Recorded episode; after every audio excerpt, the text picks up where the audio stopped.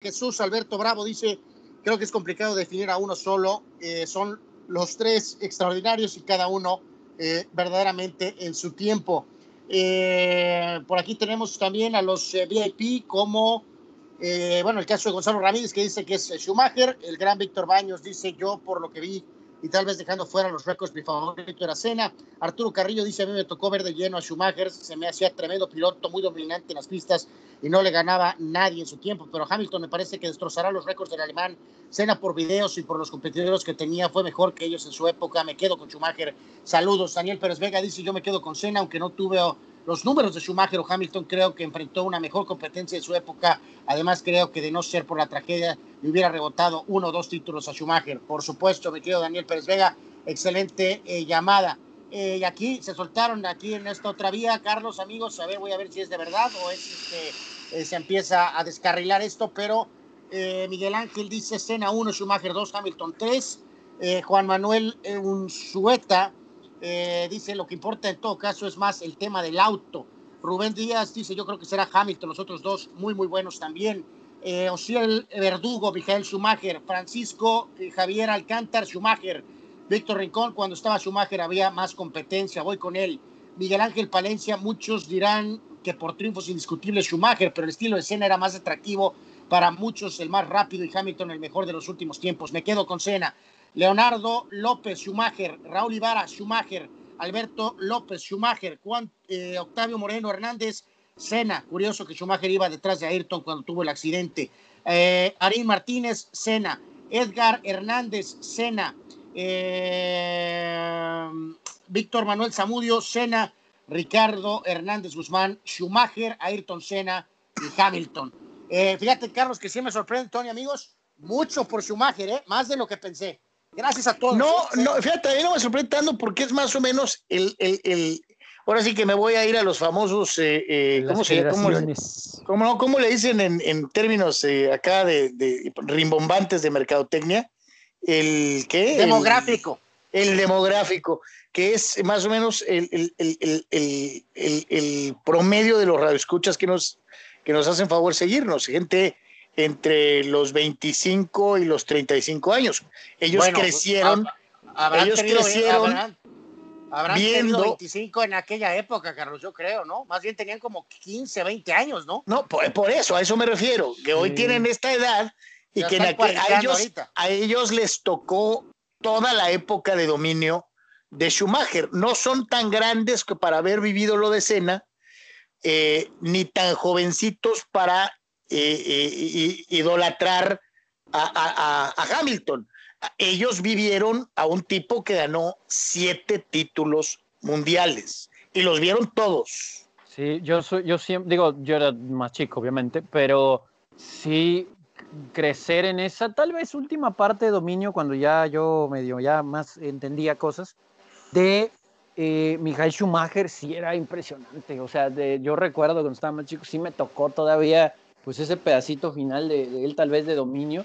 Eh, y sí, sí, eso sí, me dejó muy marcado, pero ahora viendo a Lewis Hamilton y poder decir, ¿no? Que sí, he visto su carrera, eh, es impresionante lo que hace, o sea, lo platicábamos temprano, yo insisto, hay momentos, pues terminando incluso carreras sin llanta, es impresionante cómo en una curvita donde parece que no tiene ángulo, donde no tiene un ángulo para maniobrar, termina no solamente acomodándose para luego en una recta poder pasar, sino que en la misma curva puede, no, o sea, pasa al rival y aparte le, le puedes sacar un buen, buen tramo. Y sí tengo que decir, ¿no? Que ese reconocimiento de Hamilton a los grandes de otras generaciones, eh, creo que también se le tiene que a él reconocer, ¿no? Porque a veces se, se olvida en muchos deportes, ¿no? Lo que han hecho los antecesores y Hamilton siempre, siempre les da su lugar. Especialmente a Cena, ¿no? Es tremendo fan de él en todos por los supuesto, eh, sí. Eh, Schumacher, recuerden, tiene siete títulos mundiales, Hamilton tiene seis, va por el séptimo ahorita en esto que se está desarrollando en estos momentos. Cena tres, pues, eh, pudieron ser muchos más, pero pues, la lamentable tragedia y su pérdida, la pérdida de su vida en 1994. Schumacher tiene 91 triunfos totales, Hamilton ya tiene 88 eh, en tu carrera tuvo, tuvo 41, ¿no? Y en este caso... Que le hubiera alcanzado, ¿no? A, muchas más a más allá de que tenía eh, tiempo. sí, sí, por supuesto, sus números este, este, hubieran sido eh, completamente este, diferentes. En fin, yo me voy a ir con Senna 1, me voy a ir con Hamilton 2 y voy a poner a Schumacher eh, tercero, pero los tres pues son caballos este, verdaderamente eh, históricos, ¿no? Esa es la realidad de las cosas, ¿no? Nada más eh, digo esto, ¿no? Senna para mí es el más grande por varias razones, ¿no? dos décadas después de su muerte, hay gente que lo sigue viendo como alguien que, que, que, elevó el estándar de competencia en un deporte por, de por sí muy competitivo. Eh, el mismísimo. Yo no arranquear a cena, yo, yo, yo, porque no me tocó verlo, verlo, ¿no? el mismísimo. clemencia. El mismísimo Nicky Lauda, eh, eh, que para mí es tal vez el piloto, el, mejor, el piloto más cerebral de la historia, llegó a hablar de Cena como el más grande piloto de Fórmula 1 de todos los tiempos. 41 victorias, 65 pole position, 80 veces en el podio. Eh, ah, hay, eh, una estadística, Carlos, que tiene a lo de Senna y si hay que poner en perspectiva un poquito de que eres un dinosaurio, Carlos. Este, cuando Ayrton Senna falleció, eh, Tony Álvarez tenía seis años. Sí, sí no, pues, o sea, otra nada, generación. Más para, nada más para poner en perspectiva esa situación, Senna en su carrera tuvo 65 pole positions, Schumacher tuvo 68 en totales y Hamilton ya en esta pues, carrera espectacular Hamilton tiene ya 92 pole positions. Wow. Eh, sí, eh, por eso mencionaba yo esto, ¿no? 41 triunfos, 65 poles, 80 veces en el podio para Senna, pero a mí lo que me marca de Senna es lo agresivo que era para manejar y es muy parecido a otros pilotos que, que me entusiasmaban. El primero de ellos, James Hunt, y el otro, eh, otro fallecido en un accidente, el, el, canadiense Gilles Villeneuve para mí, los tres, estos tres que acabo de mencionar, los pilotos más espectaculares de todos los tiempos, ¿no? Que no se le dejaban a nadie, que hacían rebases por dentro, que, eh, que, manejaban en lluvia como nadie lo hace. Eh, esos son los grandes pilotos, ¿no? Lo ideal hubiera sido eh, verlos más o menos con los autos de dominio de la época de Cena. 88, 89 hubiera sido fabuloso verlos en autos similares de esa época. Y ahí Oigan, pero en esta situación, digo, yo, yo, insisto, pues el hubiera no existe, es una pena, ¿no? Lo de, lo de Ayrton. Pero ahorita que dabas esos datos, Anwar, em, a lo mejor, por lo que ha hecho Hamilton, por lo que ha hecho ahorita Hamilton, eh, si todo hubiera salido bien con, con Ayrton, eh, a lo mejor Schumacher lo, lo, hubiéramos puesto en una categoría más abajo, ¿no? Tal vez no estuviera en esta, en esta conversación, ¿no? Porque yo siento que Ayrton eh, insisto, insisto con, con, lo que sucedió tristemente. Fíjate, eh, eso es. pero eh, ahí, Tony, ahí, Tony, te voy a decir algo. Creo que tiene mucho que ver el dominio tecnológico que tuvo Ferrari en la época de los noventas. También. no, no, no, y, pero, y Schumacher lo apreció, lo, lo, lo, lo, aprovechó a la perfección. Ferrari estaba muy por encima de los demás, pero muy por encima de los demás.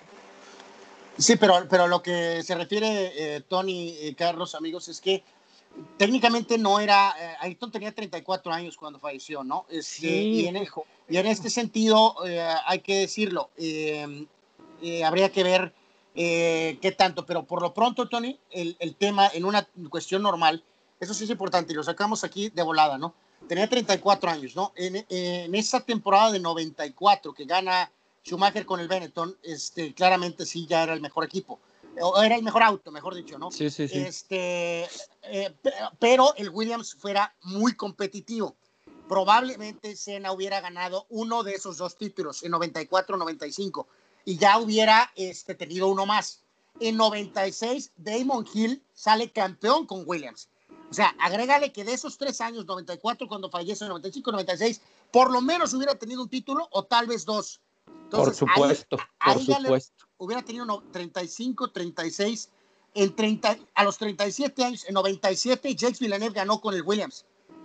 O sea, ganó ese título, podríamos ser de Ayrton también, tranquilamente. Sí, y más pole, más pole position, o sea, eh, a, eso sí, exactamente. a lo que voy que, es que, las poles eran algo común para cena, ¿no? Las vueltas de, de, fogueo, las vueltas de práctica, las daba más rápido que nadie, ¿no? Que hay que decirlo, 37 para Fórmula 1 ya es, ya es muy, muy avanzado, ¿eh?